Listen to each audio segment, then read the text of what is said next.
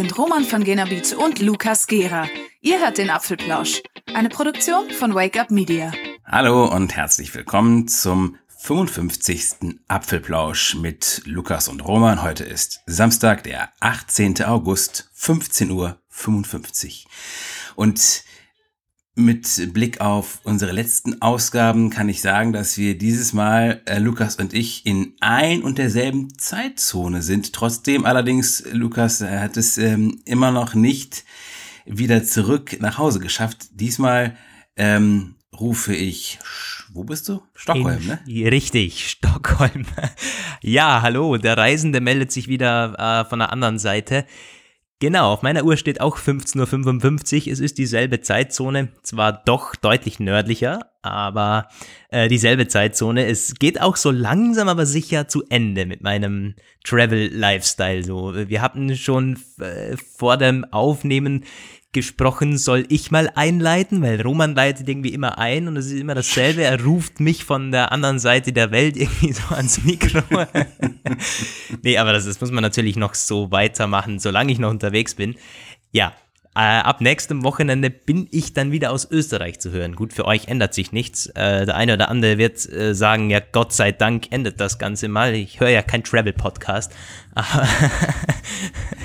nee, ich bin noch in Stockholm und es geht auch eine Entschuldigung noch raus. Aufmerksame Hörer, die werden ähm, das letztes Mal schon mitbekommen haben. Ich habe gesagt, ich melde mich aus einer Stadt mit einer halben Million Einwohner. Nee, stimmt gar nicht. Stockholm hat knapp eine Million Einwohner und das liegt nicht daran, dass ich falsch informiert war, sondern ich dachte, ich nehme aus Kopenhagen auf. Oh, da geht's nämlich morgen für mich hin. Ich fliege noch weiter nach Kopenhagen für vier Tage und ich dachte, ich nehme da den Podcast auf. Stimmt nicht. Es ist jetzt Stockholm und ja, deswegen nicht, dass einer denkt, ey, der hat die Stadt halb so klein gemacht, wie sie eigentlich ist. Du fliegst zu viel, mein Freund. Also wenn du Stockholm, Kopenhagen, da gibt's wunderbare Busverbindungen, wo man sehr viel von diesem, von dieser Landschaft mitbekommt. Ich weiß ja, zumindest, dass das damals der Fall war. Das stimmt. Ich, ich wir haben es im Vorfeld auch gedacht, soll man fliegen oder mit dem Auto fahren? Es war sogar gestern noch die Diskussion, ob wir ein Auto ausleihen und dem Flug irgendwie verfallen lassen, eben wegen der Landschaft. Ich meine, der Flug ist zwar gebucht, aber man könnte noch was mitnehmen, aber es ist so, du, ich glaube, du fährst sechseinhalb Stunden oder so. Oh. Das ist schon irgendwie mühsam. Ich meine, ich würde vielleicht auch einen Teil fahren können, dann ist es ein bisschen spannender. Aber nur zum Fenster rausschauen, ich weiß nicht. Hm, aber alleine aus dem ökologischen Fußabdruck natürlich. Jetzt kann man wieder sagen, ja, der ist Tesla-Fan und fliegt aber in der Weltgeschichte herum wie sonst keiner. natürlich auch irgendwo paradox, aber mei. Aber ähm, Stockholm ist eine schöne Stadt. Ich erinnere mich, wo ich damals da war, da war natürlich von Apple noch nicht so groß die Rede, als ich zum letzten Mal da war. Aber jetzt, ähm, wie ist denn da so die Apple-Dichte? Kannst du da irgendwas zu sagen? Sieht man da auf der Straße äh, eine, kannst du da einen Vergleich schon ziehen? Also es ist so, dass ich glaube, es gibt keinen offiziellen Apple Store. Sie bauen gerade einen, aber eine ziemliche Dichte an Premium Reseller. Aber was mir irgendwie aufgefallen ist, wenige AirPods, keine Ahnung warum, jetzt so in, in, in London, New York und auch bei mir zu Hause unglaublich viele AirPods, in Stockholm gar nicht. Kann sein, irgendwie es übersehen habe, aber das ist mir irgendwie aufgefallen. Auch ansonsten, ich meine, es liegt auch daran, dass jetzt hier nicht unglaubliche Massen an Leute sind. Es ist sehr weitläufig hier, ziemlich ruhig, obwohl der August, die, die ja, ist eigentlich die, die heftigste Zeit in Stockholm. Sonst ist die Stadt beinahe tot, hat man mir so gesagt. Also meinte der Stadtführer eben. Gerade im Winter natürlich, wenn es drei, vier Stunden Sonne am Tag gibt, ist es da ziemlich tot. Äh, die Lage bei, äh, in Sachen Apple, ja, kann man so irgendwie zusammenfassen. Viel spannender ist die Lage bei Tesla hier. Denn es gibt sehr, sehr viele Teslas. Stockholm ist ja irgendwie Umweltstadt Europa Nummer eins oder so hat eine unglaubliche Trinkwasserqualität, sehr, sehr viele Hybrid- und Elektroautos und ja, für mich als Tesla-Fan sehr, sehr spannend. Es gibt einige Teslas hier. Man muss sich, es ist fast wie eine normale Automarke hier. Ja, man muss ja auch sagen, dass die ganzen skandinavischen Länder eine ganz andere Elektromobilitätspolitik halt haben. Ich glaube zum Beispiel Dänemark auch, da gibt's halt, da gab es halt staatliche Förderprogramme, die wesentlich exzessiver noch waren als diese mehr, mehr oder weniger effektiven, halbherzigen Sachen in Deutschland zum Beispiel. Da habe ich letztens auch was gelesen, dass der Bundesrechnungshof gesagt hat, hier diese Elektroautokaufprämie ist ein gravierender Rohrkrepierer und völliger Fehlschlag, eine regelrechte Finanzkatastrophe in allen Aussichten.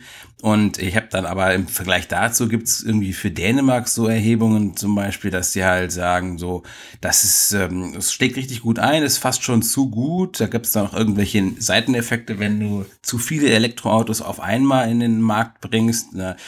Ähm, also das wirst du dann ja in Dänemark dann auch dann mal den Vergleich haben. Ja, das wird spannend. Auch Kopenhagen ist dafür, glaube ich, nochmal äh, speziell bekannt. Sehr, sehr viele Radfahrer seien angeblich in Kopenhagen und auch die E-Autos. Äh, was man in Sachen Ländern noch sagen kann, Norwegen ist da das bekannte führende Beispiel in Sachen E-Mobilität. Ich glaube, ein Drittel der Neuzulassungen sind da E- oder Hybridautos. Ah ja, also es ist sehr, sehr spannend hier. Doch eine deutlich andere Welt, obwohl es von Deutschland ja gar nicht weit entfernt ist. Ja, naja. Ja.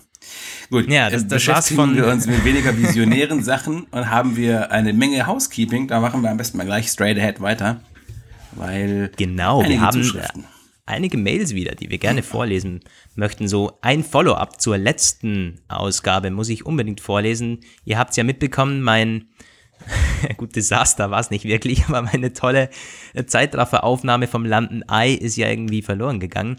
Und da hat der äh, Einleser, Joinside nennt sich das, Kunstname wohl, der meint zu wissen, an was das liegt.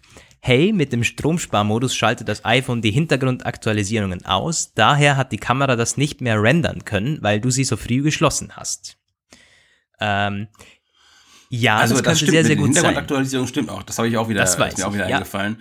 Und wenn das du die stimmt. Kamera natürlich schließt, dann ist das eine Hintergrund-App in dem Moment geworden. Ja, ja, da hat er eigentlich völlig recht. Das ist zu 99 Prozent auch der Grund gewesen, warum das Ganze irgendwie, ja, weg war. Aber das ist auch schade, dass man da nicht irgendwie, oder weiß nicht, dass es einen nicht hindert, die App zu schließen oder dass es einfach drinnen bleibt. Ich weiß oder nicht. selbst wenn, also Apple müsste das, ich meine, Apple kann ja, das haben wir ja gesehen, für seine eigenen Apps auch äh, ständig irgendwelche Ausnahme-Extrawürste braten, zum Beispiel bei den Genehmigungen irgendwie, die können die kann, äh, also äh, Sprach, Sprachmemos zum Beispiel muss auch nicht äh, für die Erlaubnis auf den, für den Mikrofonzugriff abfragen und so. Also Apple kann da durchaus modifizieren und ich glaube, dass man das einfach anscheinend nicht bedacht hat, weil mhm. sonst hätten sie mit Sicherheit dafür sorgen können, dass ein Slow-Mo-Video nicht verfällt. ja, und die, die Sprachmemo-App, weißt du das zufällig, die läuft im Hintergrund? Da kann man ja das iPhone eigentlich ja. auch ausschalten. Ja. Das geht ja auch, oder? Ja. Denke ich jetzt mal. Ge geht auch ah. wirklich so. Ich weiß, ich habe das schon öfter gemacht. Ich habe damit schon Konferenzen so aufgenommen. Das geht mhm. wunderbar. Also da hast dann da oben so ein Timer, der dann läuft und dann kannst du da wieder dingsen. Also, ja. Ja, das äh, ist irgendwie nicht ganz durchdacht. Oder es liegt irgendwie nicht daran und es war irgendwo ein Bug oder so, kann ja sein. Ja, ja das meint auf jeden Fall Join Side. Danke für die Mail, danke fürs Mitdenken, sozusagen. Ähm, so, was haben wir noch? Tadam, tadam. Genau, eine sehr, sehr coole Mail, die lese ich auch gerne vor dem ähm, guten Bernd, nämlich, dem habe ich dann auch geantwortet. Das ist übrigens der, der uns im Stall hört, bei der Stallarbeit. Und das fanden wir ja so witzig und wir haben uns so ein bisschen gewundert in der letzten Episode, als wir das vorgelesen haben. Und prompt ist eine E-Mail reingekommen. Ähm, Ihr habt meine E-Mail im letzten Apfelplausch vorgelesen und euch gewundert, damit ihr es euch besser vorstellen könnt. Hier ein Foto von mir im Stall mit folienbezogenen AirPods. Ähm, das, es geht noch ein bisschen weiter und er hat dann ein Bild gesendet, das können wir euch jetzt natürlich nicht zeigen, aber es ist so, dass er tatsächlich in Brasilien ein Haus hat, eine Weide davor und er hat uns ein Bild gesendet. Das finde ich natürlich sehr cool. und es ist wohl so, dass er mit seiner Familie in Deutschland ständig über die Apple-Produkte in Kontakt ist, äh, mit dem Apple II schon Anfang der 80er Jahre ein Apple-Fan geworden ist und Steve Jobs auch sehr bewundert. Also das fand ich eine sehr, sehr coole Mail und hat sogar meine Stimme noch gelobt. Also hey. ja, ja, Bernd, vielen Dank, dass du uns zuhörst. Das ist wirklich äh, nice, dass man uns von jedem Kontinent irgendwie mittlerweile zuhört. Ja, von Bielefeld bis Brasilien. Also äh, ich bin auch ganz fasziniert, dass äh, da anscheinend sich ähm, das ein bisschen rumgesprochen zu haben scheint unsere Arbeit. Sehr cool auf jeden Fall, genau. Ja, dann hat Roman, hat glaube ich noch eine, eine, etwas kritischere Mail für uns. Ja, ich, die habe ich gleich. Aber erst war ich noch eine andere gerade auf von Mirko. Der hat geschrieben, ähm, erstmal vielen Kompliment für unseren Podcast. Ähm, der ihm gefällt die Art, wie wir das aufziehen und nicht, also ich denke mal, da meint er diese Mischung aus äh, Verplantheit und Plan. Und ähm, dann geht er auf unsere Frage von damals ein, wie wir auf die, äh, wie ihr und wir auf die Apple-Produkte gekommen sind und meint, er ähm, hat sich 2004 oder 2005 einen iPod Shuffle gekauft, der ersten Generation und dann aber kurz danach einen 20 äh, GB iPod 4G. Und da wäre, ist, ist bei ihm das Wow-Gefühl entstanden, wie er schreibt. Das war bei mir mein iPod Nano-Gefühl, dieses ja. Und seitdem hat er alle möglichen Apple-Produkte gekauft, uns auch seine Familie und seinen Sohn damit quasi infiziert. Ja, das äh, ist etwas, das haben wir ja auch beide schon erlebt. Ne? Also ich habe ja meine Familie auch zumindest teilweise mit Apple versorgt und du ja auch. Bei mir war es eigentlich ja, bei mir war es aber auch umgekehrt. Also mein Vater hat mich damals zumindest so ein bisschen angestiftet. Er hat sich das ja, iPhone stimmt. ja gekauft. Und dann ist es, aber bei mir ist so die wirkliche, so das Wow entstanden und das hat sich dann wieder oh, rumgeschlagen. Ich habe dann angefangen, mich für alle möglichen Apple-Produkte zu interessieren, habe dann auch selber gekauft und dann wiederum ist es zurückgeschwappt und mittlerweile, ja, es hat jeder ein iPhone, iPad irgendwie so Apple verseucht, wenn man so will. ja, dann geht er einer auf die Apple Watch und sagt, er fände es gut, wenn die Apple Watch wie die Pebble Smartwatches, ich weiß nicht, ich habe immer nicht gewusst, wie man die ausspricht, aber das kennt ihr, das sind diese Dinger, die es mittlerweile nicht mehr gibt. Also, dass quasi die Apple Watch einen Signalton machen würde, wenn äh, die Verbindung zum iPhone verloren geht ähm, ja, wir hatten ja letztens mal darüber gesprochen, dass dir das im Flugzeug passiert ist, dass du plötzlich irgendwie über die Watch Musik gehört hast und nicht über das iPhone mehr und dann der Akku recht schnell leer war. Also ich muss zugeben, das ist eine spannende Idee. Ich hatte äh, bis jetzt eigentlich immer so die Erfahrung, dass die Verbindung eigentlich meistens eben nicht verloren geht. Und ich weiß auch gar nicht so genau, wie lange die eigentlich hält, weil der nimmt ja Bluetooth und WLAN und man kann es ja, weil das ja so ein Apple-typisches geschlossenes Zeug ist, nie so richtig sehen, was er jetzt gerade benutzt. Aber ich weiß zumindest so 20, 30 Meter bleibt die Verbindung auf jeden Fall stabil. Man sieht das ja dann auch immer in diesem Akkustand. Ich glaube, wenn du außerhalb der Reichweite bist, dann verschwindet der Batteriestand auch aus dem, ähm, aus dem Mitteilungszentrum, oder? Genau, und du siehst ja auch, ob die Watch verbunden, äh, ob die Watch mit dem iPhone verbunden ist, da erscheint ganz oben über der Uhrzeit dieses Symbol, dieses rote durchgestrichene Telefon ist es, glaube ich. Ähm, ich finde es aber aus einer anderen ähm, aus, einer, aus einem anderen Gesichtspunkt spannend. So die Uhr könnte zum Beispiel vibrieren oder so, wenn die Verbindung verloren geht. Ja. Bei mir ist es schon oft passiert, dass ich das iPhone einfach vergessen habe. Ähm, oder wenn es einem gestohlen wird. Also da sind die Einsatzmöglichkeiten, glaube ich, ziemlich ja, breit. So, wenn die Verbindung verloren geht, das ist meistens nicht gewollt, würde ich jetzt mal sagen. Und deshalb, ja, ist eigentlich eine coole Funktion. Ich glaube, ich habe mir das auch schon gedacht als ich das iPhone liegen lassen habe, wo und klar, man sieht es dann irgendwie Minuten später auf der Watch, oh, schlecht, es ist äh, nicht mehr verbunden. Und ich verwende es nämlich umgekehrt auch, wenn ich nicht weiß, ob ich mein iPhone dabei habe, irgendwo in eine Tasche gesteckt, Rucksack oder so, kurz äh, der Blick auf die Uhr, okay, ist verbunden, aha, kann ich so weit weg sein, also so dieses dieses äh, Hin- und Her-Gechecke, das macht eigentlich Sinn. Umgekehrt ja. vielleicht auch, dass das iPhone sagt, hey, die Uhr ist nicht mehr da oder so, wenn man sie äh, im, im, im Rucksack auflädt. Ja. Da könnte man mehrere Sachen machen. Zum Beispiel auch dieser Signalton, den du aktivieren kannst und diesen Ping.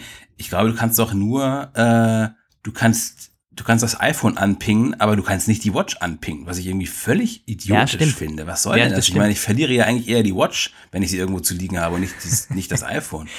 Ja, das stimmt total. Ja, da, ist, da ist noch viel möglich. Ja, ja. Guter Input auf jeden Fall. Von WatchOS 6, 7, 8, 9, 10. Ah ja, genau, eine Sache wollte ich noch, bevor ich das gleich vergesse, zu sagen. Äh, ich weiß leider nicht mehr, welcher äh, Hörer das geschickt hat. Ich habe nämlich die Mail gerade nicht mehr gefunden, aber jemand hatte sich noch geäußert zu meinen ähm, theoretisierenden Fragen zum Bezahlen mit Apple Pay.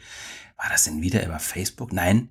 Das war eine Mail. Auf jeden Fall hatte ich ja gefragt, ähm, ob die Akzeptanz von Apple Pay abhängt oder von der hinterlegten Kreditkarte. Und wir hatten damals ja die Theorie, die hattest du, dass das Apple Pay ist. Apple Pay äh, ist quasi der ausschlaggebende Faktor. Und der Hörer meinte, nein, ähm, er interpretiert das so, dass wenn zum Beispiel du irgendwo bezahlst, wo Amex akzeptiert wird, dann klappt das. Und wenn es äh, quasi nicht akzeptiert wird, dann klappt das nicht, selbst wenn du mit Apple Pay zu bezahlen versuchst. Er hatte da was zitiert aus den ähm, aus diesen Regulations äh, Terms von, von Amex und da steht das, das kann man so sehen. Also die schreiben da tatsächlich dann, ja, äh, Works überall, wo halt Amex akzeptiert wird. Aber letztendlich mhm. so richtig völlig klar ist mir das auch nicht, ob sie das auch quasi so zurückgenommen formuliert haben, weil sie es, weil sie selbst nicht so genau wissen, wie Apple das handhabt oder weil sie es sich nicht genauer ausdrücken wollen. Wahrscheinlich wird da erst ein erster Test wirklich richtige Klarheit bringen. Es sei denn, wir haben unter unseren Hörern zufällig noch einen Amex-Nutzer, Kunden, der das schon mal probiert hat, bei einer nicht-Amex-Akzeptanzstelle mit Apple Pay zu bezahlen. Aber da müsste er ja eine ausländische Karte registriert haben, fällt mir gerade ein, irgendeine Schweizer. Ja, ein Schweizer Hörer mit äh, American Express und Apple Pay. Also. Wir sind offen für Feedback, für Experiences. Ähm, ich glaube, das war der Janosch, der dieses ja, stimmt, der, stimmt. da zitiert hat. Das war auch der, der Beats One äh, hört so gerne. genau. Ja. Ja, der kritische. Da gab es noch eine kritische Mail, ja. Von, von Mark, Dr. Marco, sage ich mal einfach. ähm, der hat sich kritisch geäußert über unsere letzte Folge, dass wir so extrem viel Samsung-Gerede ähm, gemacht haben. Wir hatten ja diese Samsung Keynote zusammengefasst. Ich habe mir das selbst auch nochmal angehört, also überflogen. Tatsächlich ist es doch recht lange geworden, unser Samsung-Blog, muss man sagen. Der meinte dann schon relativ klar, naja, ich bin ein Apple-Fanboy und das war ja quasi vollkommen am Thema vorbei und viel zu viel Samsung.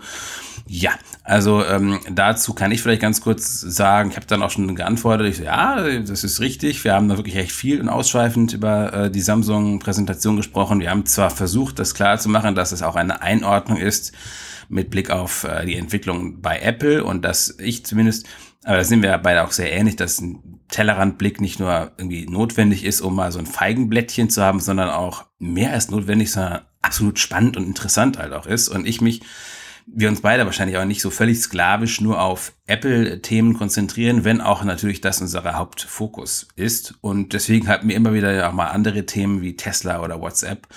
Und da meintest du ja eben schon, Lukas, Samsung könnte da ein besonderes Reizthema sein. Und ähm, das muss ich sagen, ich kenne das aus unseren Kommentaren. Das sind tatsächlich irgendwie die Themen, wo Samsung aufgegriffen wird, die polarisieren immer ganz verrückt. Also das geht immer ab wie nie.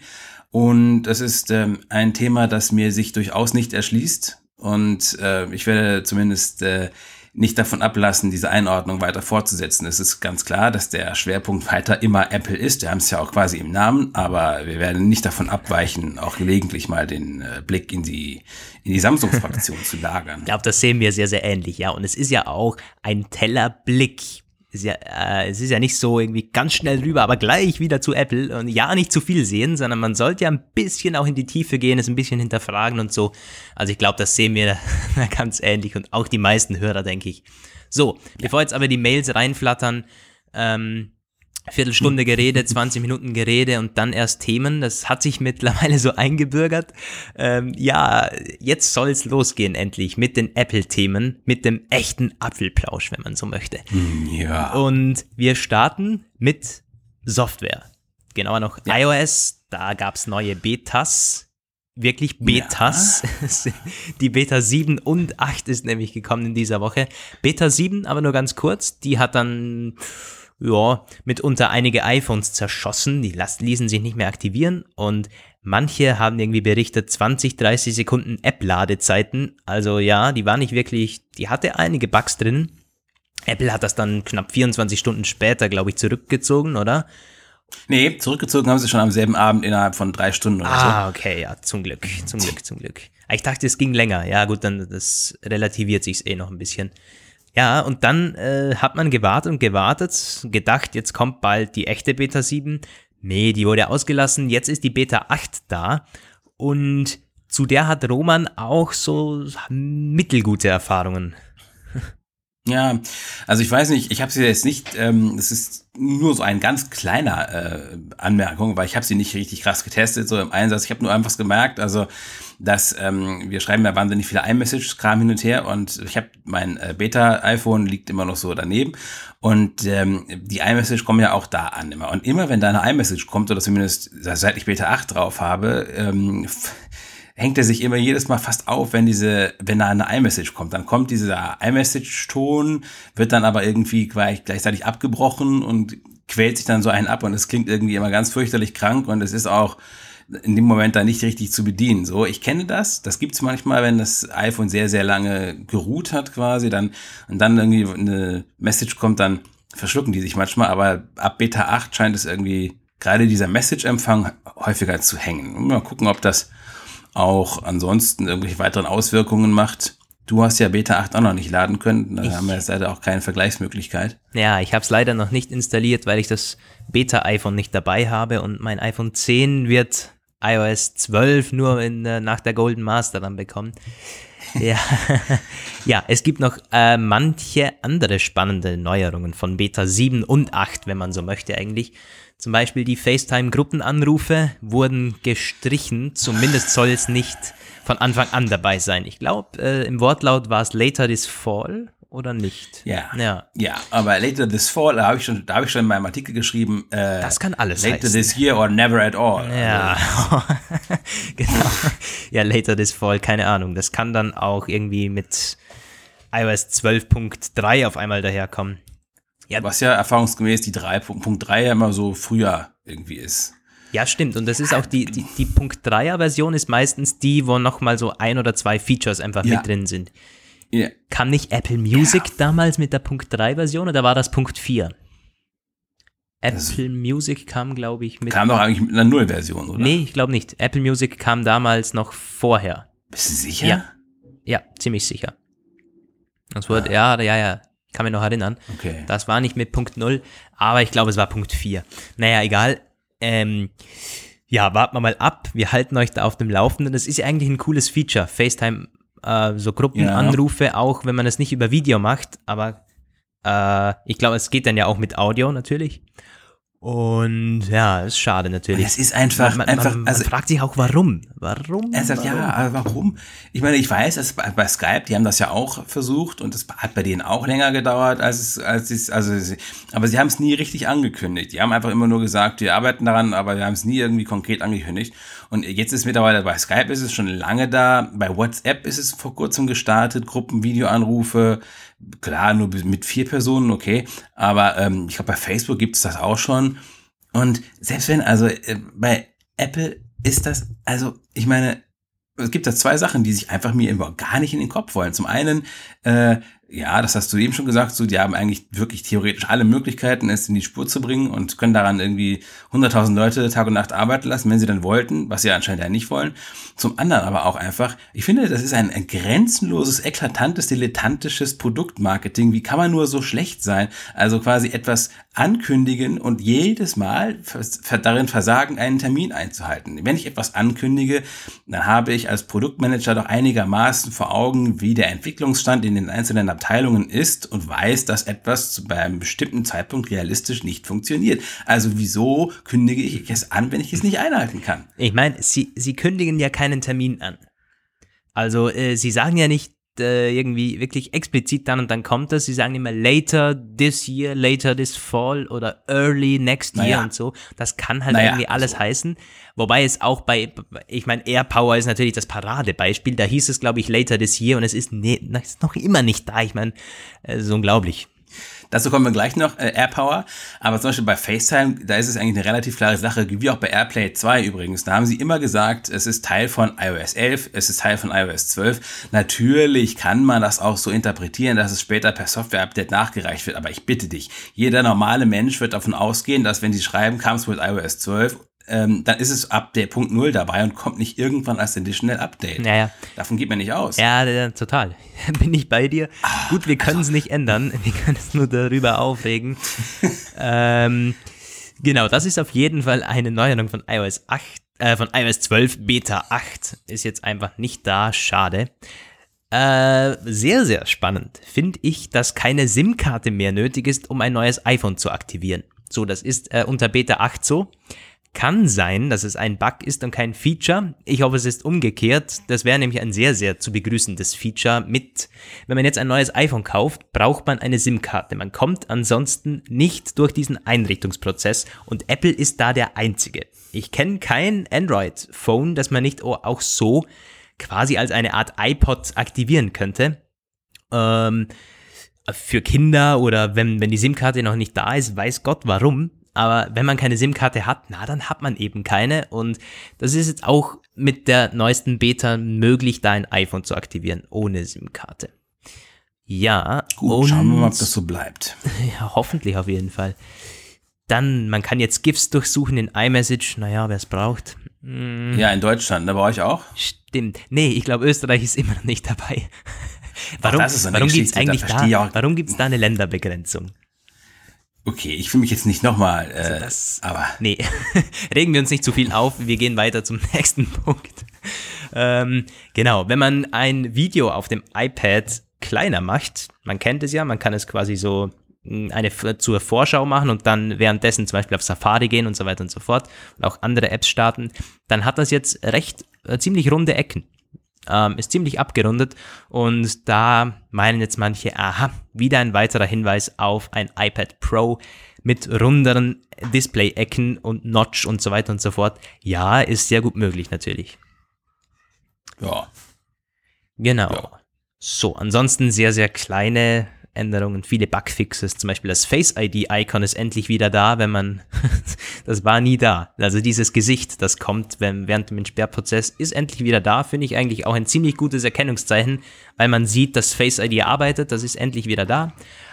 Und ja, der Rest ist eigentlich nicht erwähnenswert. Ah, doch, eine Sache gibt's noch. Ähm, der, der Speicherplatz kann sich äh, ziemlich krass vergrößern, wenn man iOS 12 drauf spielt.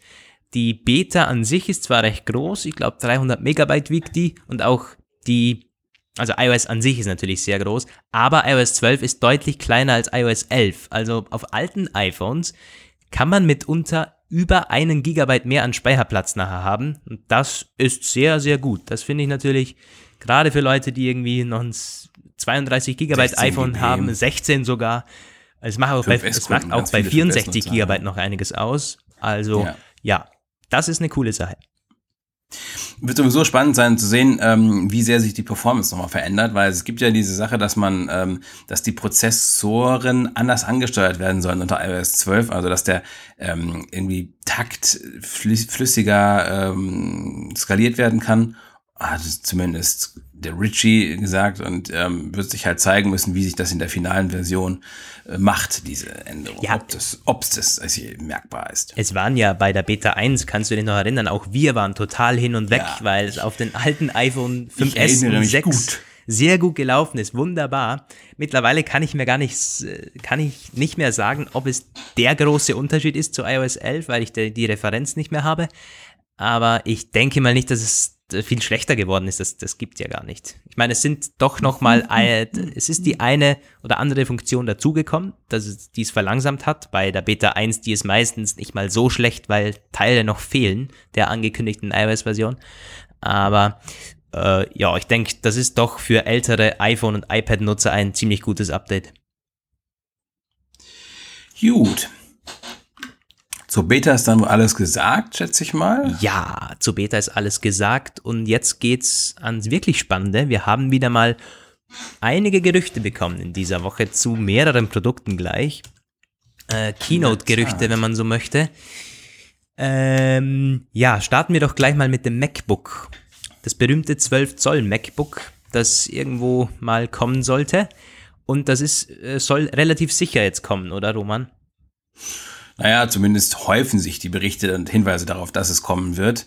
Also es ähm, gab zuerst Anfang der Woche mal so verschiedene ähm, ja, relativ substanzlose Meldungen, die darauf hindeuteten äh, und die waren halt alle hergeleitet aus verschiedenen äh, Indikatoren, die halt, naja, wie zuverlässig können die sein? Also es gab dann zum Beispiel ähm, so, so Research-Quellen wieder, Die gucken einfach auf die Absatzzahlen von Notebook-Herstellern und auf die Gewinnausblicke und da ist es dann halt so, also Quanta Computer, das ist halt der größte Auftragsfertiger im Notebook-Bereich, ein Riesending, die aber selbst keine eigenen Produkte haben, also wirklich nur Auftragsfertigung, machen MacBooks, aber auch Notebook-Buddies für irgendwie alle möglichen anderen.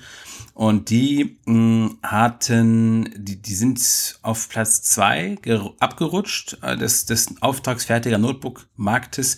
Allerdings trotzdem mit einem riesen äh, erwarteten Plus, hatten auch in dem letzten Quartal ein starkes Plus. Also das heißt, wenn der Weltmarktführer in einem Sektor auf Platz zwei rutscht und gleichzeitig stark wächst, dann heißt das, irgendwer anders muss noch krasser gewachsen sein. In dem Fall war das Compal. Das ist auch so ein, ja, auch so eine äh, Firma. Und beide, ähm, also bei einer von denen, ich glaube bei Quanta war das, die haben, nee, nee, bei Compile war das, die haben Aufträge, so Cut, also so, äh, Orders sind weggegangen von Dell und trotzdem konnten sie so stark wachsen und das wurde dann zurückgeführt auf Orders von einem neuen Kunden. Da hat man dann gesagt, es ist Apple, dieser neue Kunde. Und von der Qualität, also von, äh, von ähnlich vergleichbarer Güte waren auch die anderen äh, anfänglichen Tipps. Das sind halt also, man spekuliert da und zockt im Grunde. Aber es hat eine gewisse Plausibilität, dass es ein MacBook sein könnte, um das, das es geht. Dann gab es ja, nochmal etwas konkretere Sachen von DigiTimes. Das ist ja wieder, naja, DigiTimes, ne, muss man nicht, nicht viel zu sagen. Es sind, äh, haben den Beinamen Supply, Supply Chain äh, weil sie immer auf die Lieferquelle sich nur stützen und ihre eigene Research-Abteilung, wenn sie das, ähm, wenn sie mal was äh, versuchen zu spekulieren und sie keine direkten Quellenhinweise haben, dann ist es, dann ist es meistens wilde Kaffeesatzleserei. Und hier war es jetzt so ein, bisschen, bisschen der Mittelding von beidem. Die sagen halt ähm, auch wieder Quellen aus der Lieferkette, Preise, ähm, Preise für das Notebook, das neue Retina Notebook, MacBook. Ähm, da ist man davon ausgegangen, unter 1000 Euro soll es liegen, äh, unter 1000 Dollar soll es liegen und trotzdem Retina-Display haben. Ja, nein. Und die sagen jetzt, es wird teurer, 1200 Dollar. Wo sie das genau herhaben, hm, wird nicht klar. Ähm, 14 Nanometer, also 14 nm muss man ja sagen, äh, Intel Kaby Prozessor bleibt. Es gab da wohl Probleme wegen Intel. Intel hat wohl wieder zu langsam reagiert und ein angekündigtes CPU Kaby Design mit 10 nm Fertigungsprozess nicht rechtzeitig in Stellung bringen können. Da sagen sie, das ist auch plausibel, das passiert ständig bei denen. Aber äh, mit diesen 1200 Dollar, ähm, ja, das ist leider auch irgendwie realistisch, weil, äh, weil das eben auch Apple-typisch ist, dass Preise höher ausfallen als erwartet. Mhm. Da hat sich, wird sich jemand, den ich kenne, schon ganz doll ärgern. Der hat sich nämlich auf einen äh, unter 1200, äh, unter, unter 1000 Dollar MacBook spekuliert. Und ja, was bleibt ist der Termin. Da wurden nämlich dann zwei Sachen, äh, zwei Möglichkeiten genannt, nämlich September und Oktober. Und gibt es halt jetzt verschiedene Lesarten. Man könnte sich vorstellen, es wird auf der Keynote gezeigt und im Oktober gestartet. Gibt zwei iPhones, bei MacBooks hm, eher seltener. Meistens war das dann sofort da. Oder es wird gar nicht gezeigt im September und gibt eine extra Keynote im Oktober. Hat es in der Vergangenheit schon gegeben, irgendwie, aber in diesem Fall glaube ich daran nicht, weil das wäre dann ja quasi, ich sage mal in Anführungszeichen, nur dieses MacBook, was ja zwar spannend sein soll, aber eher ein Einsteiger-Device und als solches vielleicht keine eigene Keynote wert. Und auch mit Blick auf die letzten Entwicklungen, äh, Stichwort Apple kündigt neues MacBook Pro mit Pressemitteilung an, ja, nehme ich mal fast an, dass das wäre die realistischste Möglichkeit. Es passiert gar nichts im September und im Oktober taucht dann irgendwann diese Pressemitteilung auf, reißt uns hoch, während wir gerade Mittagsschlaf machen und müssen dann ganz schnell diese Artikel schreiben. Ja, es ist sehr, sehr gut möglich. Ich meine, war beim Pro gleich. Was ich sagen kann zur, zur die Preispolitik, hm, das überrascht mich überhaupt nicht. Wenn man sich die Preise ansieht des jetzigen 12 Zoll MacBook, und das hat jetzt äh, nicht wirklich Power irgendwie. Also ich meine, es sieht einfach nur geil aus. Und das äh, startet bei 1500 Euro. 1499 Euro. Das 1,3 Gigahertz Modell hat dann schon 1799, also 1800 Euro. Und dieses neue 12 Zoll Ding, das wird jetzt nicht viel billiger sein. Und das, ich meine, es wird es kannibalisieren, auch wenn es immer so als MacBook Air Nachfolger gehandelt wird hat es eben ein Retina-Display und so weiter und so fort. Und deswegen, naja, also man muss von Preisen über 1000 Euro ausgehen, das ist einfach so. Und dann fragt sich natürlich sofort ähm, der äh, MacBook-Liner-Beobachter, was passiert mit diesen ganzen, was passiert mit dem 12 Zoll MacBook und mit dem MacBook Air. Ich sage mal, für beide Modelle gibt es eigentlich dann keine Zukunft mehr. Nee, glaube ich auch nicht. Es, es, ist auch schon lange dieser Schritt äh, nötig, dass man die beiden irgendwie mercht zu einem neuen Produkt, das eventuell ein bisschen billiger ist, noch ein bisschen mehr Markt dann irgendwie einheimsen kann, aber halt doch äh, gut aussieht, ziemlich kompakt ist und vor allem ein gutes Display hat. Ich meine, beim MacBook Air müssen wir nicht drüber reden, das ist ein Witz, ja. dieses Display. Und ich meine, es hat noch mehr Leistung als das 12 Zoll, aber ich glaube, mit, mit neuer Technologie und so weiter und so fort könnte man eben die Leistung des MacBook Air und die anderen geilen Features des 12 Zoll MacBooks eben zu diesem neuen Produkt machen. Also da ist kein Markt für, für ein weiteres dann noch irgendwie, finde ich. Das wird dann genau. das neue 12 Zoll einfach sein. Genau, und dann zerschlage ich gleich mal die Hoffnungen von Leuten, die schon gefragt haben, so, ähm, was wird denn mit der Speicherausstattung sein? Was ich mir sehr gut vorstellen kann, ist Stichwort, es könnte ein bisschen billiger sein. Naja, ich kann mir vorstellen, es wird vielleicht ein billigerer Einstiegspreis als das MacBook 12 Zoll haben. Und dann kannst du es halt prozessormäßig und äh, Speicher und bla irgendwie wieder aufrüsten halt. Und ähm, wie wird diese Einstiegskonfiguration sein, um es halt relativ günstig anbieten zu können, trotzdem noch diesen, diesen, diesen Apple-eigenen, äh, wir machen das teuer Aufschlag für Speicher drin zu haben und noch genug Luft nach oben zu bieten, schätze ich mal. Das ist wieder aller Hoffnungen mit 128 GB weiter anfangen wird. Meinst du und wirklich? Ja, bin ich mir fast sicher. Das wäre halt schon. Äh aber ja, gut, das ist sehr, sehr gut möglich. Mhm. Und die ganz spannende Frage, die mir äh, gestellt wurde äh, von einem potenziellen MacBook-Neukäufer, die Tastatur. Der hat die Hoffnung, dass die neue verbesserte Tastatur, diese staubabweisende, etwas leisere Tastatur aus dem MacBook Pro 2018 in das neue MacBook kommt. Ich dagegen glaube, das passiert nicht. Was glaubst du? Äh, doch. Eh, meine Gegenfrage wäre jetzt mal direkt, warum nicht? Ich meine, das ist so der Stand der Dinge momentan, diese Butterfly 3. Warum soll die nicht auch ins neue 12 Zoll kommen? Meinst du zu wenig Platz oder wie? Nö, ich dachte einfach, die, die wollen weiter das, weiter das auseinander differenzieren irgendwie. Nee, das glaube ich nicht. Ich meine, du hast ja selber schon gesagt, der Unterschied ist nicht die Welt. Und ich meine, man könnte es auch sehr, sehr gut für Marketingzwecke verwenden. Oh, neue Tastatur und so weiter. Äh, das glaube ich schon. Also wenn dann, dann kommt diese neue Butterfly Tastatur. Ich glaube, wenn man eines sicher sagen kann, aber diese MacBook-Tastatur, äh, die, die MacBook Air-Tastatur, die wird verschwinden. Also wer ja. auf diese fetten Tasten setzt und die liebt, der muss sich bald einen neuen Rechner suchen wahrscheinlich. Das wird es in der MacBook Beziehungsweise eben keinen neuen Rechner suchen. Ja, das wird es in der, ich, ich meinte einen, einen, kein MacBook suchen. Also es wird es in der ja, MacBook ja, Lineup ja. leider nicht mehr geben. Das ist einfach so. Ja. Also ja, wir werden es sehen. Also ähm, ich würde es natürlich gerne sehen, wenn es so kommt, wie du sagst. Ich ähm, bin mir aber nicht sicher. Aber ja, sehen werden wir es dann spätestens, ich schätze mal, also im Oktober. Man kann schon davon ausgehen. Ich habe auch schon irgendwo geschrieben, wenn also jetzt alles sich zerschlagen sollte, gar kein neues MacBook kommt, nicht in diesem Jahr, dann haben aber wirklich irgendwie 90 Prozent aller Analysten, die so kräuchen und fleuchen, ihre, ihre Glaubwürdigkeit eingebüßt. Irgendwie. Ja, nee, es ist auch einfach an der Zeit so. Wenn man es realistisch sieht, ähm, ja, wobei, mit realistischen Beobachtungen ist man bei Apple dann meistens leider an der falschen Stelle. Ähm, aber ich meine, das MacBook Air haltet nicht nochmal ein Jahr durch, das geht nicht. Das glaube ich nicht. Wobei der Mac Mini ja, gut, ist auch man, noch da. Naja. Und was noch gar nicht, also es wurde noch nichts über iMacs äh, Genau, genau, genau. Kein Wort. Wollte ne? ich auch also, sagen, weil da haben wir eine Leserzuschrift bekommen. Der hat gefragt, warte mal ganz kurz. Hm, genau, der Harry äh, der meinte nämlich, es wird ja viel geschrieben über die neuen iPhones, Apple Watch, MacBooks etc. Ähm, aber gibt es dieses Jahr auch einen neuen iMac? Meiner stammt noch aus Mitte 2010 und kommt, bekommt bestimmt kein neues Update mehr. Wäre schön, wenn du mir da vielleicht weiterhelfen könntest. Äh, ja, weiterhelfen vielleicht Nein, nicht direkt.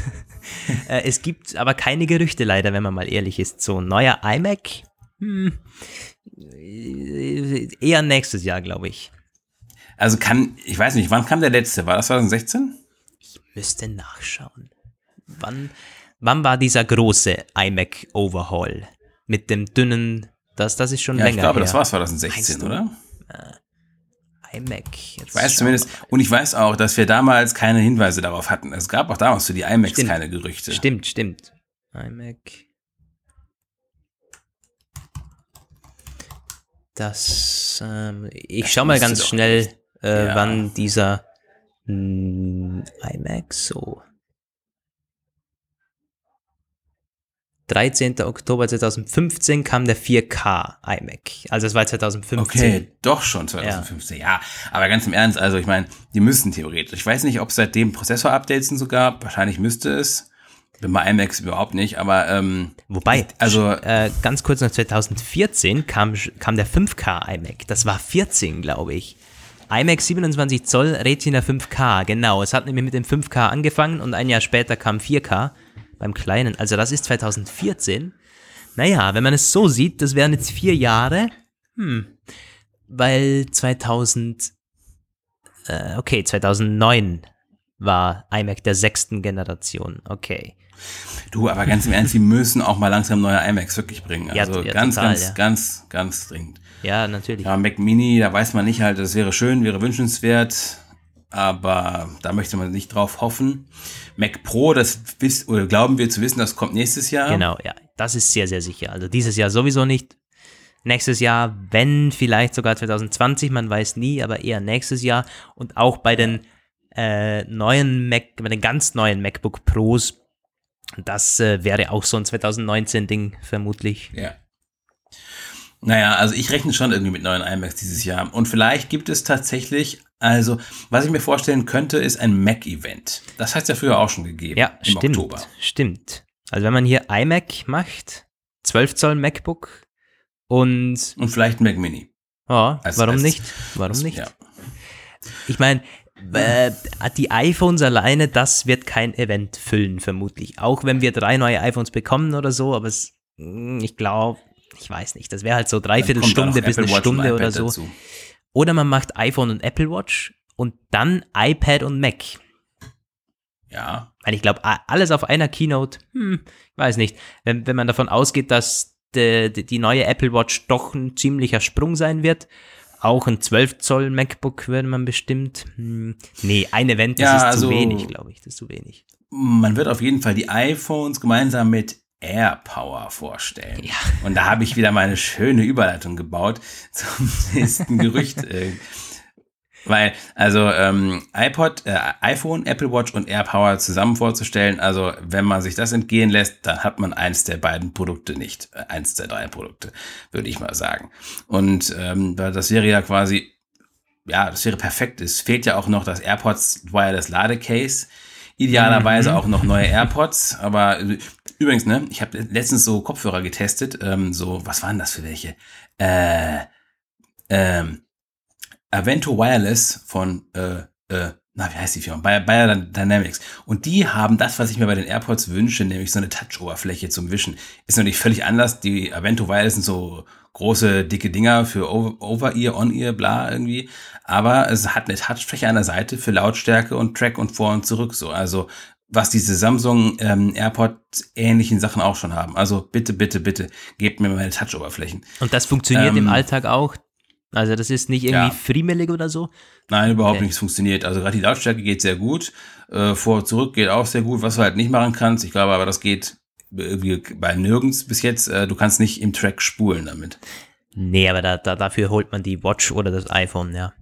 Ja. Okay. Also, AirPower. Ähm, AirPower kann man eigentlich recht kurz abhandeln, auch teurer. Also auch wieder so ein Digitimes-Dings, das ist derselbe Bericht, ähm, der geht auf AirPower ein. Da gab es vor kurzem, was heißt vor kurzem, etwas längere Zeit, vor zwei Wochen oder so, eine Preisspekulation. 150 Dollar war da gesagt. Glaube ich wieder, ähm, eine unserer, unserer sehr bekannten Analystengesichter hatte das gesagt.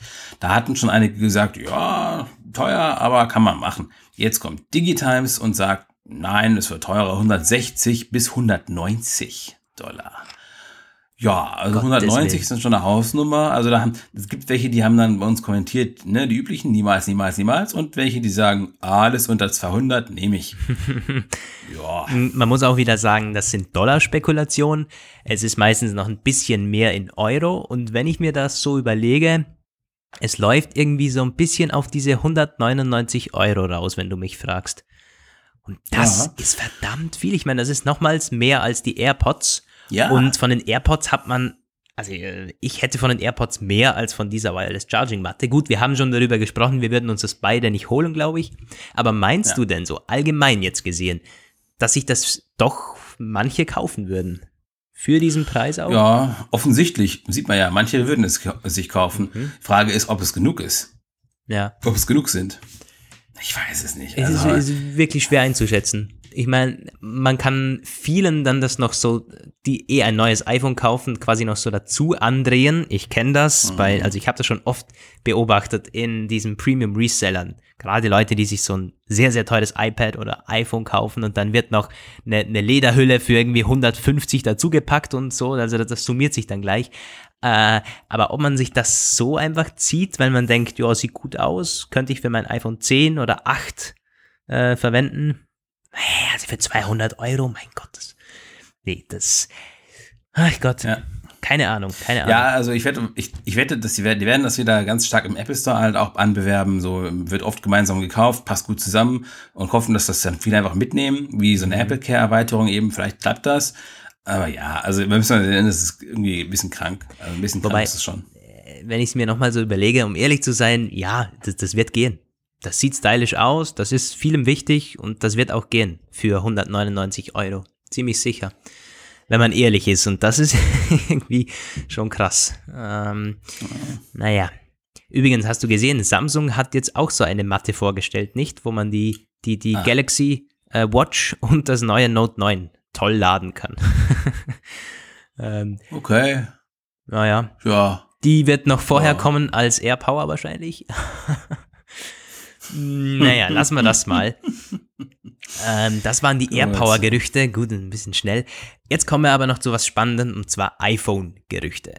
Ähm, Ja, und ich muss zugeben, da musste ich gleich an dich und unsere letzte Episode denken. Ja, ich weil wir auch. nämlich genau darüber noch gesprochen hatten. Ich dachte, das gibt's nicht, weil ich glaube, es war am nächsten oder übernächsten Tag, als ich noch im Apfelplausch angekündigt habe, nee, iPhone und Apple Pencil, das wird höchstens nächstes Jahr mal geben oder übernächstes Jahr.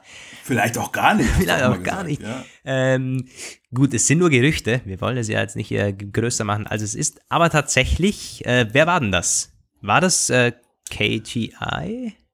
KGI sowieso nicht mehr. Ähm, das Aber Ming, äh, war Ming, Ming, Ming, Chi Kuo, nicht? Ming Chi Kuo. Genau, genau. Der arbeitet jetzt übrigens für TF International Research. Ach, okay. Und- nee, eben nicht mehr für KGI, ja, genau. Aber der hat Ja, eben KGI. gesagt, äh, dieses Jahr iPhone äh, und Apple Pencil, jo, wird's geben. Ja. Hm. Und also, er hat einiges gesagt zu den iPhones, aber erstmal Apple Pencil. Und ähm, er hat da auch eine relativ äh, gute Begründung gegeben, beziehungsweise die Begründung begründet sich eigentlich selbst. Er hat nämlich gesagt, ja, aber wird es nur bei den Premium-iPhones geben, nämlich den mit OLED-Display. Mhm. Wir wissen ja, diese, wir gehen ja von dieser Dreiteilung auf, aus, äh, Einsteiger-iPhone, 6,1 Zoll LCD-Display und zwar mit Face-ID, aber ohne 3D-Touch und so Geschichten und recht günstig. Was heißt recht günstig? Er hatte auch noch einen neuen Preispunkt äh, genannt, so 699 Dollar Einstiegspreis. Ja, könnte günstig sein. Ähm, und äh, die beiden OLED-Modelle halt 5,8 und riesige 6,5 Zoll äh, OLED-Display. Und das, ähm, da hatten sich schon einige andere gefragt, auch Hörer, Leser und Analysten, wie sich denn die OLED-Versionen abgrenzen sollen vom äh, Rest, vom Einsteiger-iPhone und den früheren Modellen, abgesehen davon, dass sie teurer sind. Und ähm, ja, eine mögliche Begründung wäre der Apple Pencil Support, den man, ich glaube, auch einfach irgendwie nachhinein, im Nachhinein so reingebaut haben könnte in das, in die Idee. Äh, ich weiß nicht, wie viel man am Display anpassen muss, um den äh, zu unterstützen. Ich glaube, das kann man schon relativ unproblematisch nachträglich in die Planung ergänzen. Oder äh, was heißt nicht zu viel nachträglich, aber schon ein bisschen später, nachdem die Grundsteine quasi für das neue Produktdesign gelegt wurden. Jo, und Apple Pencil ist halt die Frage, ähm, ob es ein anderer sein muss, ob, sie, ob jeder Apple Pencil geht. Ich Ja. hoffe auf jeden Fall in dem Zusammenhang, dass das 120 Hertz Display dann auch aufs iPhone kommt. Wir kennen es vom iPad Pro, das Apple Pencil unterstützt. Und wenn man da vielleicht irgendwie jetzt das Display noch mehr, also wenn das Display dann Apple Pencil unterstützt, ja, dann wäre 120 Hertz ja, schon eine ziemlich geile Sache. Äh, Aber nochmal zum Apple Pencil zurück. äh, weißt du, irgendwie, also ich finde so Stylus in, in Smartphones, gerade auch in Phablets. Ich meine, wir reden über Phablets mittlerweile. Und uh, 6,5 Zoll, das ist ja gigantisch. Aber äh, da muss es auch wirklich gut integriert sein. Und da muss ich Samsung auch schon mal loben. Das also mit dem Note, das ist schon sehr, sehr gut integriert. Das macht Sinn, weil man kann es ins Gehäuse äh, reinstecken, man hat ihn immer dabei kann es rein und raus und mittlerweile hat es auch äh, dieses Bluetooth-Modul drin, also man kann irgendwie fernsteuern und so weiter, haben wir in der letzten Episode schon besprochen. Und diese, also dieser Pencil da, äh, S-Pen heißt er ja, der ist über Jahre mittlerweile so verbessert worden, dass es mittlerweile einfach, das ist ziemlich geil. Ich meine, man kann den Stift rausholen und auf dem, auf dem schwarzen, ausgeschalteten Display kann man Notizen machen und ihn wieder reinstecken. Ähm, ja, ich, ich bin kurz irritiert hier. Ja, ich auch. Kind geschlachtet oder so. Aber, ähm, ähm, und wenn ich mir das jetzt vorstelle, wie Apple das wahrscheinlich macht, nämlich so wie beim iPad Pro, einfach irgendwie so einen Apple Pencil dazu verkaufen, der nicht ins Gehäuse, der, den wird man nicht ins Gehäuse stecken können. Sicher nicht. Das glaube ich nicht. Nein. Niemals. Nein, nein, und der wird auch nicht magnetisch daran haften oder so. Nein. Nein, auch nicht. Äh, dann ist es, also für, beim, beim, beim, beim iPad lasse ich mir das noch einreden. Ich äh, weiß nicht, pack den in die Tasche mit oder ich mache das ans Case mhm. dran oder so. Aber beim iPhone, no way. Nee, äh, da, da müsste schon irgendwie so ein, noch ein Case von Apple dazukommen, aber selbst dann nehme ich diesen blöden Stift doch nicht mit. Also. Mm, pass mal auf, das Case ist dann, ähm, ist dann, äh, kann dann das Ding aufladen wie den S-Pen, ist dann aber nochmal, kostet äh, 59 Dollar. Euro ist dann 79. Oder 99, ja. Hm. ich meine, vielleicht macht man tatsächlich auch so. Cool wäre eigentlich so ein, äh, so ein AirPods-Case, auch in der Größe und ein S-Pen, äh, nee, ein S-Pen, so ein Apple-Pencil, den man so ausfahren kann. ja. äh, ja. Oder vielleicht sogar ein AirPods-Case mit integriertem Oh, jetzt wird es natürlich. Aber das geht ja nicht. Warum nicht eigentlich? Nicht. Bisschen größer, in der Mitte macht man so einen ausfahrbaren Stift rein. Aber also ich will damit sagen, so ein, so, so ein großer Stift, den man irgendwie dabei haben muss. Ach nee. Nein. Ja. Wozu? Nein, ich, ich glaube tatsächlich, das wird etwas sein, das Leute anspricht, die schon ein iPad Pro mit Apple Pencil haben, die dann eben auch einfach auf dem iPhone damit kritzeln wollen. Und ich glaube deswegen auch tatsächlich, dass, ähm, also sie werden es so integrieren wie unter iOS auch, dass du halt in Notizen machen kannst und jetzt endlich, auch nach langer, langer Zeit, unter Pages und in iWork quasi da auf dem iPhone was machen kannst und so annotieren. Und ähm, dazu ist, glaube ich, nicht so viel nötig. Da musst du einfach irgendwie sagen, so, okay, wir haben uns jetzt entschlossen, wir machen jetzt eine konsistentere Nutzererfahrung. Dazu gehört Apple Pencil Support, das frickeln wir irgendwie ins iPhone rein. Ähm, der, diejenigen, die schon einen Apple Pencil haben, können ihn dann auch auf dem iPhone benutzen. Aber dass sich Leute extra fürs iPhone noch einen Pencil kaufen, davon gehen wir nicht aus und planen auch nicht damit. Das wäre jetzt so meine Überlegung okay. für 2018. Ja. Also ich muss sagen, ich glaube nicht, ich meine, Abwärtskompatibilität äh, beziehungsweise aufwärts ist ja ein größerer Pencil. Gut, das ist schon möglich, aber wenn dann, wäre ich zumindest dafür, dass man einen kleineren Pencil macht oder vielleicht ein bisschen mehr aufs iPhone angepasst oder so. Aber hattest du den Pencil schon mal in der Hand? Das ist ja wirklich groß, dieses Ding und auch ziemlich fett. Äh, und damit auf dem iPhone rumkritzeln, ich meine, es sieht schon alleine blöd aus. Also ich hoffe, dass sie, wenn dann, eine angepasste Version machen, die auch ein bisschen äh, dünner ist, ein bisschen kleiner. Das bezweifle ich, ah, ehrlich gesagt. Ah, da, da, dann dann wird es noch schrecklicher, finde ich. Also ja, ihr ja. merkt, ich bin nicht angetan von der Idee, aber kann kommen, wird vielleicht auch kommen und dann wird man es vielleicht mit ein, zwei Apps noch sehr geil umsetzen, kann alles sein, aber ich bin sehr, sehr skeptisch, ich weiß nicht. Mal an die Apple Pencil, genau, von, ich würde das gerade auch fragen, die Hörer, hat jemand von euch einen Apple Pencil? Und benutzt ihr das auch regelmäßig auf dem iPad Pro? Würdet ihr das fürs iPhone auch, würdet ihr euch das wünschen? Ja, sehr gut. Und für was benutzt ihr es vor allem? Also, wo macht das denn richtig, richtig viel Spaß? Ich weiß manchmal gar nicht, diese anderen Notiz-Apps, hat Evernote mittlerweile Apple Pencil Support? Ich weiß ja, es gar nicht. Die machen ja ganz, ganz viel. Meines Wissens, aber, ja. Ähm, die haben das, ja. ja? ja. Ich glaube, das wird sogar unter, im App Store gefeatured unter den Apple Pencil das wäre Support. Ja auch echt schlecht, ja. wenn nicht. Also, ja, total. Aber, ja. Gut, das wäre also die Apple Pencil Geschichte. Ich muss in diesem Zusammenhang übrigens immer an mein uraltes Windows Phone denken mit Stylus. Das war damals ja noch. Ne? Und da haben auch einige kommentiert und das war mal sehr schön wieder zu sehen. Einige Leser hatten es halt äh, nicht verstanden. Die haben mal gesagt so, yo, aber nein, man braucht ja keinen Apple Stylus für das iPhone so und einige haben es dann sehr gut verstanden. Die haben gesagt, ja, aber es geht ja auch nicht darum, das Bedienkonzept damit umzusetzen, sondern damit irgendwelche Illustrationen oder Skizzen oder sonst was zu machen. Und ähm, ja, und wenn man das mit diesen Stiften von damals vergleicht, da war es halt wirklich irgendwie krass. Ne? Wie musste, muss man diese Dinger nehmen, um diese winzigen Icons von Office zum Beispiel zu treffen oder so. ähm, ja. ja. Genau, also es geht hier natürlich darum, diesen Stift gezielt einzusetzen und nicht dadurch ähm, über den Homescreen zu wischen, das ist ja völlig klar. äh, aber ja, dennoch, ich äh, lasse mich gerne überraschen, wie Apple das Ganze aufzieht. Eine andere Sache, die uns überraschen wird, äh, positiv möglicherweise, wäre etwas, das wir im letzten, äh, letztes Wochenende auch schon ähm, drüber gesprochen hatten, nämlich die Speicherkapazität. Da hatte ja, ja, ich muss es, ich muss es wieder sagen, was ist, ich muss, ich, ich sag's einfach, ähm, da hat ja Samsung vorgelegt mit dem Note 9 und 512 GB und wir waren uns letzte Woche schon einig, wir würden sowas gerne auch am iPhone sehen.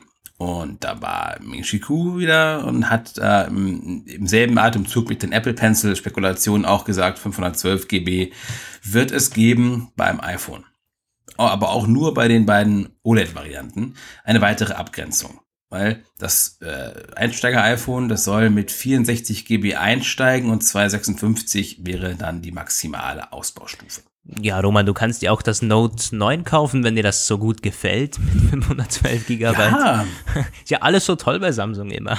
Nee, ich meine, ja. äh, ich, ich wäre der Erste, der ein 512 Gigabyte iPhone kauft, habe ich mir auch schon in der letzten äh, Folge gedacht, weil ich alle Fotos und Videos immer dabei haben möchte.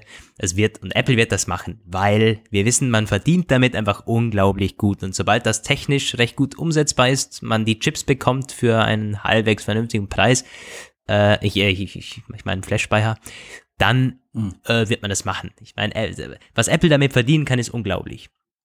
Ja. Ja. Und ähm, in dem, dem Zusammenhang, es gab dann immer wieder auch so letztens so, so äh, Marktbeobachter-Spekulationen über die iCloud, äh, dass sie halt sagen, Apple bietet viel, viel, viel zu wenig Gratis-Speicher und ja, also ähm, das stimmt. Einerseits, andererseits muss man auch sagen, also ähm, alle, es gibt, es gibt eine Menge Angebote, die mehr Gratis-Speicher leicht zugänglich machen. Google Drive, Google hat da jetzt auch umgestellt für die US-Kunden, zumindest Google One nennt sich das ja jetzt. Äh, OneDrive von Microsoft ähm, und noch diverse andere, die wirklich ähm, viel, viel äh, Gratis-Speicher bieten, die aber so klein sind, dass sie mir jetzt gerade nicht mehr einfallen. Ganz schlechtes Zeichen eigentlich.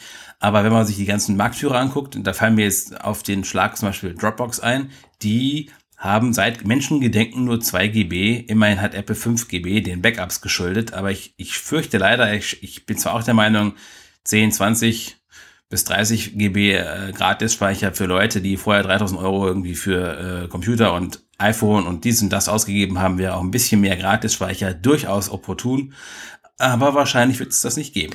Ja, und Apple kann immer damit argumentieren, nee, äh, eure Daten interessiert uns nicht, wir äh, verlangen dafür Geld, aber äh, es gibt keinen Gratis-Speicher und so.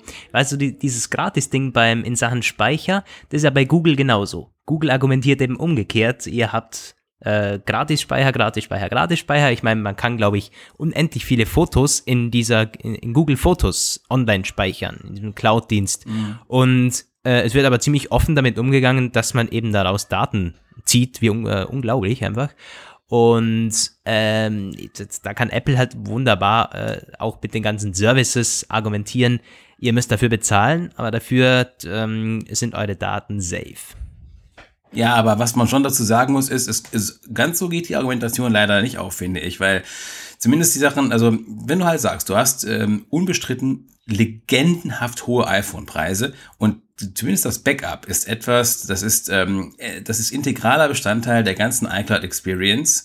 So, ähm, nur so funktioniert das richtig, aber die Backups werden irgendwann auch gerade mit diesen großen Speichern und vielen, vielen hochauflösenden Fotos so groß, dass sie einfach ähm, nicht mehr richtig passen in dieses, selbst wenn du gar keine Fotos machst und nur App-Backups machst, wirst du irgendwann an diese 5 GB Grenze kommen.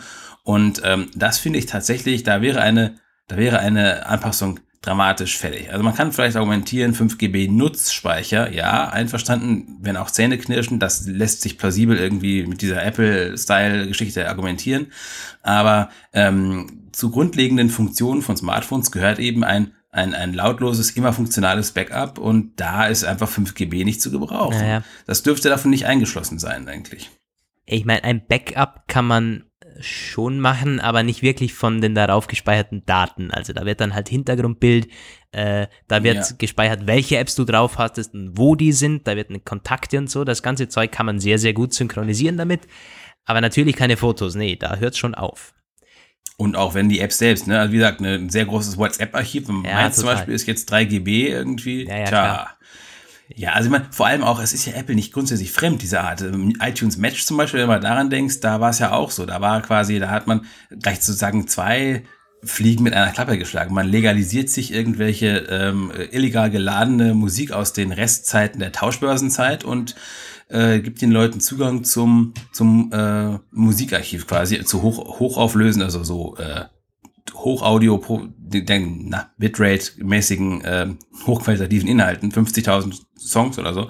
Also äh, die können das ja. Oder die Fotostreams, die sind ja auch so, dass die nicht, äh, die sind zwar runtergekomprimiert so, aber da hast du auch kein Limit in dem Sinne für die. Ähm, also diesen Gedanken hat man schon mal gehabt bei Apple. Man könnte ihn aber ein bisschen konsequenter weiterführen. Ja, du, da, da bin ich bei dir. Ich bin nicht gegen Gratisspeicher oder so. Ich versuche es nur ungefähr irgendwie zu verstehen. Ja, klar. Und Ja, ja. Äh, es wäre wahrscheinlich für Apple auch, es wäre gar nicht blöd, weil es wäre natürlich wieder eine optimale Kundenbindung, wenn jeder sein blödes Backup da drin hat und auch seine Fotos.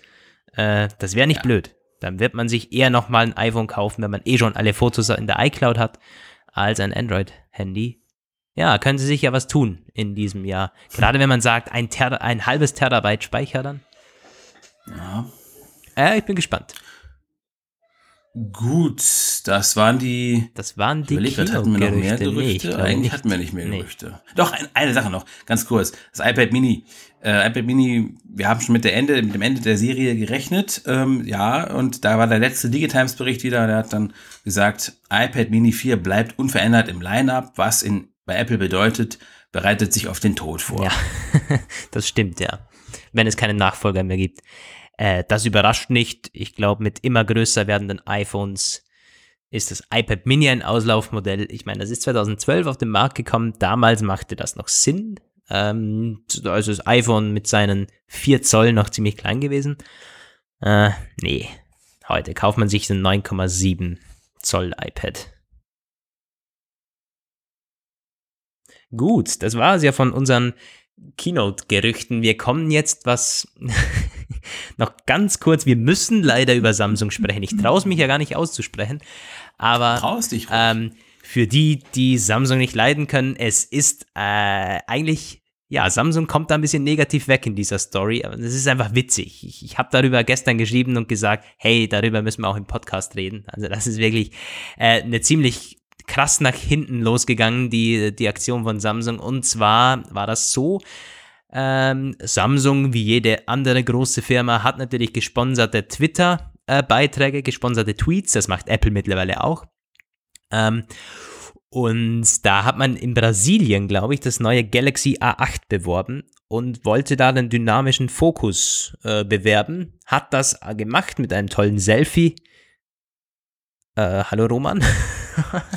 Alles gut, ich weiß jetzt, das sind irgendwelche Babys. Ich, ähm, Oh je, oh ähm, gut, ja, man wollte den dynamischen Fokus bewerben und in dieser Werbeanzeige hat man tatsächlich ein Selfie verwendet, das nicht vom Galaxy A8 kommt, sondern ein Stockfoto. Also ein gekauftes Foto, das höchstwahrscheinlich mit einer Spiegelreflexkamera aufgenommen wurde von einem Profifotografen. Das ist äh, in dem Moment aufgefallen, als ein Twitter-Nutzer das ähm, Stockfoto aus 2015 gepostet hat und gefragt hat, hey, äh, also ein bisschen lame von euch, dass ihr nicht einfach ein originales Foto nehmt. Ähm, naja, also die, äh, das ist eine Aktion, die dann auch ein bisschen für Shitstorm gesorgt hat auf Twitter. Es gab dann den Hashtag Samsung-Fail, glaube ich. Und äh, dann ist man draufgekommen, das ist gar nicht das erste Mal, dass Samsung das gemacht hat. So könnte man jetzt meinen, okay, unglücklich gelaufen oder irgendwo sich ein Mitarbeiter gedacht, hey, wird schon keinem auffallen.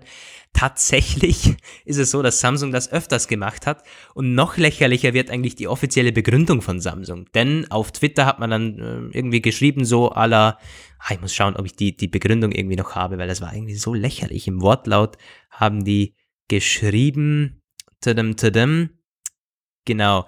Die Antwort vorher war nicht wirklich korrekt. Viele unserer Fotos, die wir posten, wurden von Smartphones gemacht, aber manche, wie dieses, sind Bilder, die genauso gut zum Ausdruck bringen, was unsere Zielgruppe interessiert. So. Ja, du. Ich, ich meine, ich will ja nichts sagen, wenn es in diesem, dieser Werbung um Prozessor geht oder keine Ahnung um was, aber tatsächlich, man wollte die Selfie-Qualität mit einem eingekauften Bild zum Ausdruck bringen. Ja, das, äh, das ist irgendwie sehr, sehr schlecht. Und man hat auch noch sehr gut gesehen, äh, wie, wie krass das Bild bearbeitet wurde. Also die Farben, Color Grading und so weiter und so fort. Da war gar nichts mehr original. Und das kam auch nicht aus der Selfie-Kamera, sondern aus, wahrscheinlich aus einer Spiegelreflexkamera. Die Frage ist, kommt das wirklich direkt von Samsung oder von einer Agentur? Ich meine, es ist beides total schlecht, aber ich habe zum Beispiel letztes, äh, vorletzte Woche gesehen, was diese Agenturen teilweise anrichten. Also als wir über so eine Studie berichtet hatten, dass ähm, das iPhone 6 ziemlich oft kaputt geht, aber dass äh, Samsung-Smartphones noch viel, viel öfter kaputt gehen. Das war Blanco Research, hatte da so eine, so eine Erhebung, so ein Reparaturdienstleister. Wir hatten darüber geschrieben. Und zwei Wochen später rief mich tatsächlich morgens jemand von unserer Geschäftsleitung an und sagte, ja, ich habe da so eine Beschwerde von Samsung, respektive der Agentur namens sowieso. Ähm, die haben gefragt, was denn das für ein Artikel von ihnen gewesen wäre. Daraufhin habe ich dann selbst dort rückgefragt und die, die meinten dann tatsächlich, da nochmal irgendwie Einspruch erheben zu wollen, weil das die, weil die Studie mittlerweile zurückgezogen worden wäre. Hm, ich habe da ein bisschen recherchiert. Ja, und es stimmt tatsächlich. Die hatten einen Q4-Report zurückgezogen. Ich habe mich dann auf den Q3-Report gestützt, derselben Firma, die allerdings dasselbe aussagte, nämlich, dass Samsung-Smartphones einfach ziemlich oft kaputt gehen, weil, weil sie einfach mehr Modelle halt auch haben. Aber also die Agenturen, die teilweise die Firmen vertreten oder die Firmen beauftragt haben, sie zu vertreten, die sind die sind teilweise, die schießen übers Ziel hinaus, die sind völlig aggressiv und irgendwie total, ich weiß nicht, einfach irgendwie nicht cool. Ja. So. Also so. Ja, und vor allem in Zeiten des Internets äh, ist sowas fällt einfach auf. Ich meine, ich, ich, es ging, glaube ich, wenige Stunden, da hat schon einer irgendwie als Antwort auf den Tweet eben dieses Stockfoto gepostet. Also, ja, ist ja. eben so. Dem Internet entgeht. Ein Getty Images Foto. Also da muss man sich das mal, also ganz im Ernst. Das wäre, als würde man, als würde man, das ja auch nicht, nee, nee, kann ich gar nicht. Ja, es, es ist schwierig. Es ist einfach, ich meine, Stockfoto für die, die nicht wissen, was das ist. Es ist meistens ein Foto, das verkauft wird von einer Agentur oder von einem Fotograf selber äh, an Firmen, die das wiederum für kommerzielle Zwecke dann verwenden. Aber meistens natürlich wird das dann nicht in diesem Sinne verwendet, sondern irgendwie dann, dann steht ein blöder Werbespruch auf dem Foto drauf oder so, keine Ahnung. Aber ja, in diesem Fall, ja, das wollten wir euch nicht vorenthalten, finde ich eine ziemlich witzige Sache. Auch wie Samsung damit wieder umgegangen ist, äh, irgendwie unseriös. Sehr suboptimal.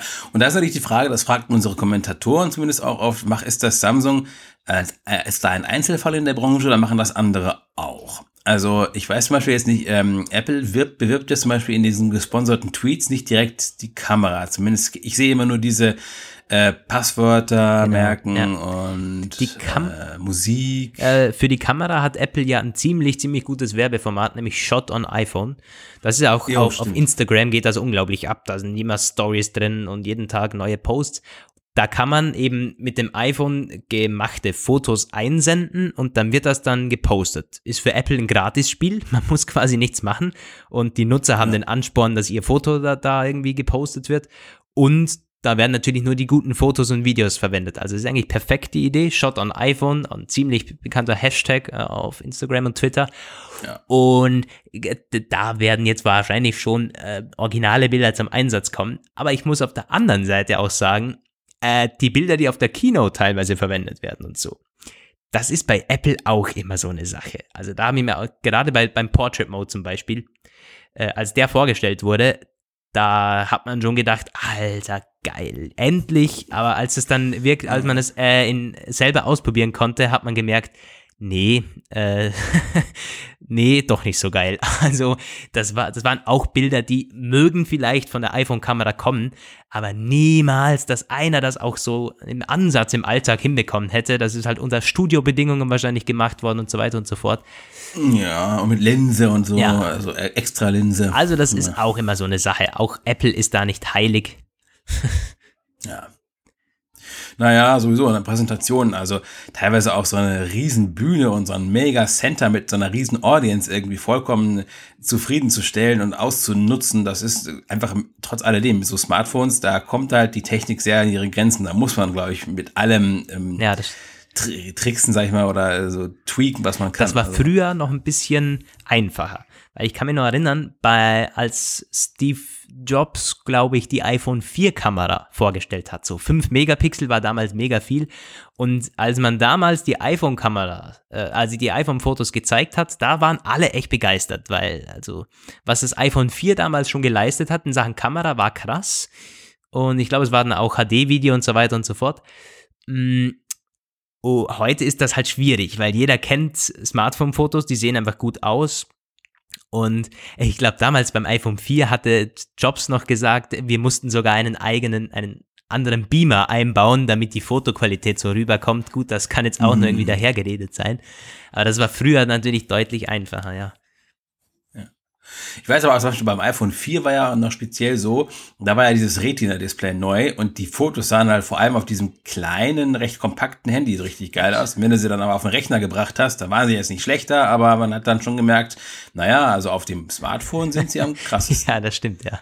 Ja, das, das war früher aber auch einfach so. Äh, früher hat es auch auf diesen Sony Ericsson-Dingern recht gut ausgesehen, diese, diese Fotos. 3 Megapixel oder 3,2 Megapixel. Ja, ist heute anders. Bei mir ist es äh, mittlerweile so, dass die Fotos in der äh, Fotos-App mh, zuerst gar nicht ganz scharf angezeigt werden auf dem MacBook mit Retina-Display. Und das war bei mir früher nur mit, mit, mit Kamerafotos so. Quasi eine so krasse äh, MB-Anzahl, eine solche Größe vom Foto, dass zuerst nur eine kleine Vorschau geladen wird. Das ist bei den iPhone 10 Fotos zum ersten Mal so.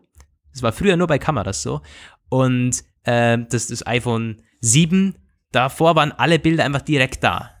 Kann jetzt irgendwie was bedeuten, muss es nicht. Aber es ist auf jeden Fall spannend, also was die Fotos mittlerweile können. Ja.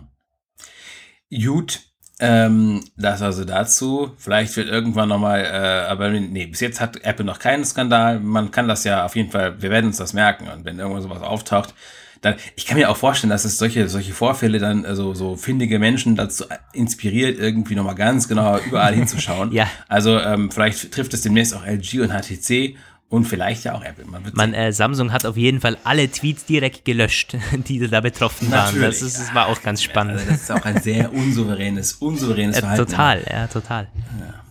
Naja. Gut, wir haben noch eine letzte Sache. Ich frage mich aber, ob wir das machen sollen oder ob wir uns sagen sollen, dass, wie steht denn die, wie steht denn die, Die Zeit eigentlich? steht. Wir haben knapp Oh, oh, oh, oh, eine oh, oh. Stunde und elf Minuten. Ja, das ist recht lange, aber doch. Nein, nein, nein. Wir müssen es noch ganz kurz erwähnen. Oder? Ich, ich fand's auch ne, nett to know irgendwie. nett. Net to know. Oh, jetzt. Okay, du hast es aber auch schon hinter dir, Junge, also ganz im Ernst. nee, nett to know, es ist tatsächlich, äh, das verwendet LeFloid immer in seinen Videos, oder hat er früher verwendet, ist ein YouTuber. Nee, egal. Ähm, es war nur die Geschichte, dass wir werden einige von euch schon mitbekommen haben. Boah, Roman, bei dir geht's aber auch ab heute, du. Es ist ja Wahnsinn. Du, ja, also, ihr Spielwiese hinterm Haus. Ne? Ähm, und zwar hat die Bild das ziemlich gut zusammengefasst. Jugendlicher hackt Apple, 16-jähriger hackt Apple, ist auch überall im Radio gekommen und, und im Fernsehen. Es war tatsächlich so aus, aus, aus Australien, glaube ich, hat ein 16-jähriger sich in die Apple-Server reingehackt und da wohl 90 Gigabyte an recht sensiblen Daten geklaut. Ähm, das ist zum einen mal krass, relativiert sich dann aber wieder, weil Apple irgendwie gesagt hat in einem Statement, nee, es wurden keine Nutzerdaten da missbraucht, sondern ging nur um Company-Daten. Äh, aber dennoch irgendwie krass, dass das geht. Und dann wird es noch ein bisschen abgefahrener, weil irgendwie die Motivation für diesen Jugendlichen war wohl, dass er so ein Fan dieser Firma war. Und so hat auch der, der Anwalt von ihm dann argumentiert, als es dann darum ging, ist natürlich ziemlich krass illegal, was er da gemacht hat. Aber seine Argumentation war, er war ja so ein Fan, hat sogar ein MacBook verwendet und Apple hat diese, diese MacBook-Seriennummer im Endeffekt auch geholfen, den zu identifizieren. diesen Hacker. Ja, also man sollte vielleicht nicht mit einem MacBook hacken. Aber also ganz im Ernst, also es, es wurde dann auch, ich habe persönlich die Auffassung vertreten, dass er mit seiner Aktion, seinem Traum nicht unbedingt näher gekommen ist, bei Apple zu arbeiten. Und äh, aber eventuell könnte er für Sicherheits, äh, für die Sicherheitsbranche interessant sein. Er gilt wohl in der Szene auch als talentierter Hacker und ähm, ist wohl auch, also das, das ist, er hat aber, es ist halt die Frage, was für eine Qualität dieser Hack jetzt hatte. Also es wird geschrieben, er hat äh, sich in den Besitz von Autorisierungsschlüsseln gebracht. Und da kommt es jetzt drauf an, war das wirklich eine mega krasse technische Leistung? Dann wird er vielleicht irgendwie von so Sicherheitsfirmen wie Checkpoint oder äh, ne, Point Guard irgendwie äh, angeworben. Oder er hat einfach nur irgendwo Social Engineering betrieben, irgendwelche Logins geklaut und damit sich dann einfach da eingeloggt. Dann war es einfach nur dämlich und er wird wahrscheinlich den Rest seines Lebens bei McDonalds arbeiten. du, also für so Sicherheitsjobs macht es sich, glaube ich, gar nicht so schlecht, wenn in deinem Lebenslauf steht, äh, du hast dich bei Apple eingehackt und du, ich wäre mir auch gar nicht so unsicher, ob der mal vielleicht bei Apple arbeitet. Ich meine, es ist bekannt, dass Apple gerade auch aus der Jailbreak-Szene des Öfteren Leute angeheuert hat, weil die sich eben recht gut schon auskennen. Ich meine, immerhin haben sie iOS gehackt, sozusagen. Mm, ja, ähm, ja. ja, wer weiß. Auf jeden Fall. Muss mal gucken. Ich meine, wenn er jetzt erstmal verurteilt wird, wenn das strafrechtlich relevant ist, dann wird es erstmal schwierig. Das Urteil fällt am 20. September, allerdings nach Jugendstrafrecht, weil er zu dem Zeitpunkt nämlich 16 ja. war. Ja, krass auf jeden Fall. So. Gut, das soll es jetzt aber wirklich gewesen sein. Vom Podcast aus Bielefeld und Stockholm. Eine Stunde 15 haben wir auf der Uhr. Ja, das, oh das war's von der Technik und Apple und Samsung Woche. Also nächste Woche gibt es kein Samsung-Thema mehr. Sollen wir das versprechen jetzt oder nicht? Nein, ich verspreche, ich verspreche gar nichts. Ist gut, man weiß ja nie. Ähm, ja, Ihr wisst, wie ihr unter der Woche an News kommt. Apfel Like, Apfel Page, Apfel News und Mac Notes. Da sind wir auch zu lesen und nicht nur zu hören. Und dann hoffentlich hört ihr uns nächste Woche beim Apfelplausch 56 dann wieder. In diesem Sinne, macht's gut. Tschüss und auf Wiederhören. Bis zum nächsten Mal. Bis Sonntag. Ciao. Samstag. Samstag.